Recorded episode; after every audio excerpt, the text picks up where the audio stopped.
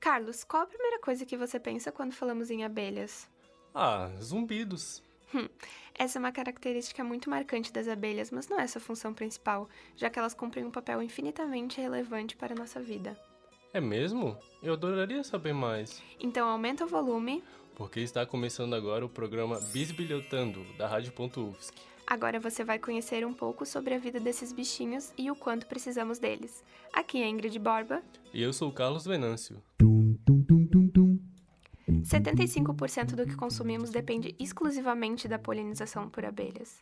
E essa diversidade de espécies é extremamente importante no Brasil, porque nossa flora é muito diversificada. Somos acostumados a relacionar a abelha ao mel e ao ferrão, mas o mel é um subproduto das abelhas. Seu produto principal é a polinização. Existem mais de 20 mil espécies de abelhas pelo mundo inteiro, de diferentes anatomias, famílias e raças. No Brasil, temos a maior diversidade de abelhas do planeta, com mais de 3 mil espécies espalhadas pelos cinco cantos do país. Hoje, existem 300 espécies de abelhas nativas no Brasil. E adivinha? Cinco já estão na lista vermelha do Ibama com risco de extinção. Extinção? Que horror! Mas calma, vamos falar um pouco sobre a vida das abelhas primeiro. As abelhas vivem em colmeias naturais ou artificiais. Em seu interior é usado a cera para construir os favos, onde armazenam o mel e o pólen para a alimentação. As colônias são formadas pelas abelhas rainhas, que são mães de todas as abelhas da colmeia. Tem os zangões, que só servem para fertilizar as abelhas e logo depois morrem. E as operárias, que representam a maior parte da colônia e têm a função de proteger a colmeia, além de cuidar das larvas, coletar e transportar o pólen, fazendo a polinização. Ok, ok, mas como ocorre a polinização e por que é tão importante? Então, as abelhas apresentam partes bucais especializadas para coleta e possuem pelos no corpo que ajudam a capturar o pólen. As plantas apresentam flores com coloração vistosa, geralmente em azul ou amarelo, e marcas típicas que indicam a posição do néctar. A polinização pode ser realizada pelos pássaros, borboletas, pela água e pelo vento, mas as abelhas são mais eficientes pela rapidez e organização. 70% de todas as culturas dependem dos polinizadores, e um terço dos alimentos que chegam à nossa mesa só estão lá por causa das abelhas. Em 1970, começou a se observar um declínio de abelhas nos Estados Unidos. Era nítido. Em 2006, a situação agravou. Estudos mostram que 30 a 70% das abelhas na América do Norte sumiram. No Reino Unido, as perdas chegaram a 90%. Esse caso ficou conhecido como o distúrbio do colapso das colônias. Há fatores que influenciam a morte das colônias, como parasitas, agrotóxicos e ações antrópicas, como queimadas e urbanização, que destroem os habitats naturais. Ivanir Sela, presidente da Federação das Associações de Apicultores e Meliponicultores de Santa Catarina, a FAASC, fala um pouco mais sobre a morte das abelhas. Bem, a diminuição de abelhas e também os demais polinizadores se deve a diversos fatores, ou se suspeita de diversos fatores.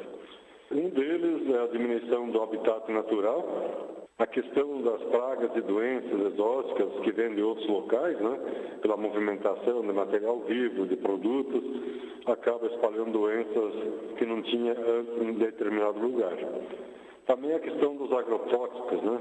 Tem causado mortalidades, alguns agrotóxicos, a diminuição da resistência das abelhas, das pragas, das doenças. E pensa hoje que, que é um conjunto de fatores que tem causado a diminuição eh, das abelhas e também demais polinizadores. Os agrotóxicos agem diretamente no sistema nervoso central. As abelhas que não morrem durante o voo retornam adoecidas e contaminam toda a colmeia. Nossa, depois dessa informação chocante, acho que podemos fazer uma pausa, né? Com certeza, mas não sai daí, que no próximo bloco vamos trazer outras informações interessantes.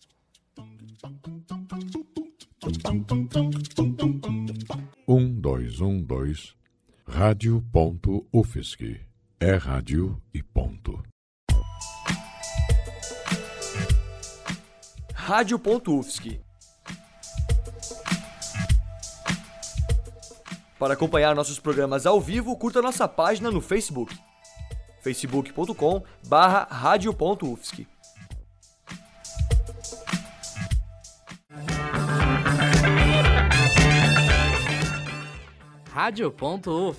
É rádio e ponto.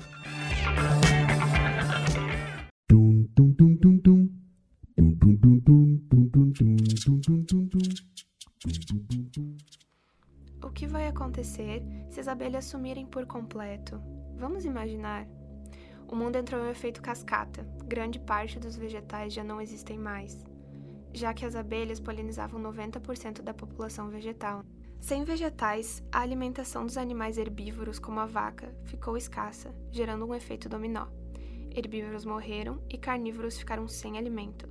Sem vegetais e sem carne, cresceu a lei da oferta e da demanda.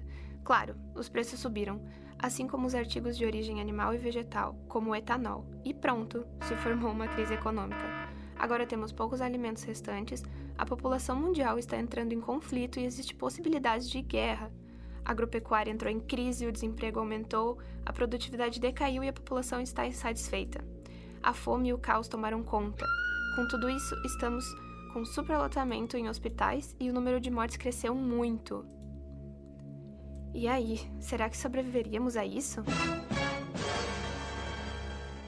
Sem abelhas, o nosso modo de vida deixa de existir. Simples assim.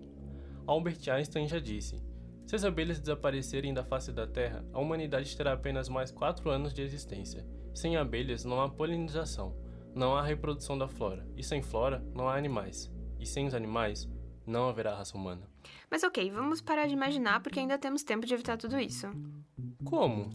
Plantar flores na janela atrai as abelhas, e isso ajuda elas na polinização. Caso tenha um jardim, frutos são sempre bem-vindos também.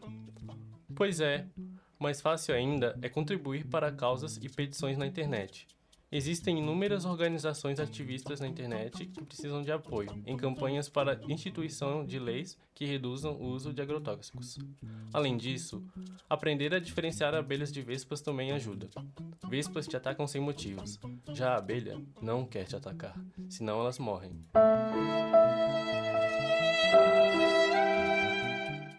O engenheiro agrônomo Rodrigo da Cunha fala um pouco mais sobre as espécies em extinção.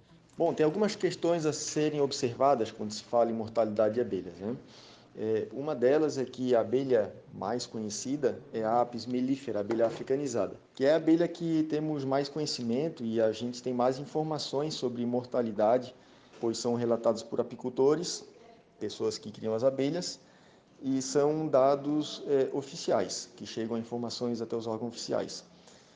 Só que no mundo há mais de 20 mil espécies de abelhas, só no Brasil mais de 1.500 espécies. Então são muitas espécies pouco conhecidas e que não se tem relatos quando há mortalidade. Tem algumas espécies é, ameaçadas de extinção, algumas em perigo, outras quase ameaçadas, que acredito que com o trabalho dos apicultores meliponicultores, essas espécies têm possibilidade de sair da lista de, de ameaçadas, pois quem cria abelhas tem intuito, claro, seja financeiro, seja ecológico, da preservação, eles vão querer criar as abelhas, cuidar dessas abelhas. Então, através até da multiplicação dos enxames, eles estão preservando a espécie, multiplicando, e também se cuida da espécie, se cuida, se coloca no local adequado, faz os manejos. Essas espécies também elas vão naturalmente eh, voltando para o seu ambiente natural. Porém, cabe lembrar que muitas espécies de abelhas, dessas mil, mais de 1.500 espécies no Brasil, muitas são pouco conhecidas. Há abelhas dessas solitárias, semissociais e sociais, que têm pouco conhecimento também e algumas até podem estar em sério extinção e não se sabe. Então tem pouco conhecimento de muitas das espécies, mas as espécies têm esse conhecimento e fazem esse trabalho de criação, seja por meliponicultores ou apicultores, acredito sim que tem a chance, talvez, de sair da lista de extinção. Acho que depois disso merecemos umas curiosidades sobre as abelhas, né? Concordo. Inclusive estou empolgado. Então se liga nessa listinha. 1. Um. As abelhas são os únicos insetos que produzem o alimento consumido pelo homem. 2. São as fêmeas que possuem ferrões e não os zangões. 3. Ah, acho que dessa vocês vão gostar. As abelhas se comunicam entre si através de uma espécie de dança, que transmite informações sobre a localização e a distância das flores de determinada área. 4. A abelha rainha pode pôr cerca de 200 mil ovos por ano. Sim. Abelhas operárias sobrevivem durante 4 semanas durante o verão ou a primavera e até 6 semanas no inverno. 6. As, as abelhas rainhas vivem entre 2 e 3 anos.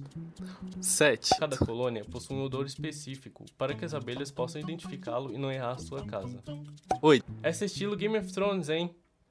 Se nascem duas rainhas ao mesmo tempo, elas lutam até que uma morra. Que bizarro! Acho que entendemos que as abelhas são muito complexas.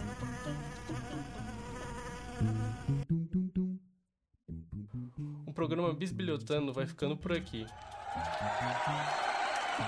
Esperamos que você tenha gostado de bisbilhotar com a gente. E lembre-se de não matar as abelhinhas, afinal elas não querem nos atacar. Este programa foi produzido como um trabalho final para a disciplina de áudio e radiojornalismo do segundo semestre de 2019, do curso de jornalismo da Universidade Federal de Santa Catarina.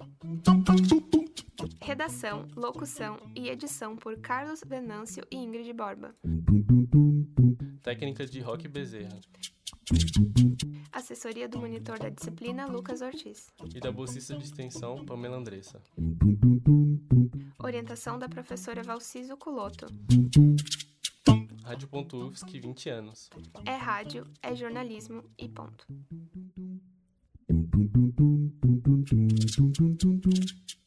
Now the world don't move to the beat of just one drum. What might be right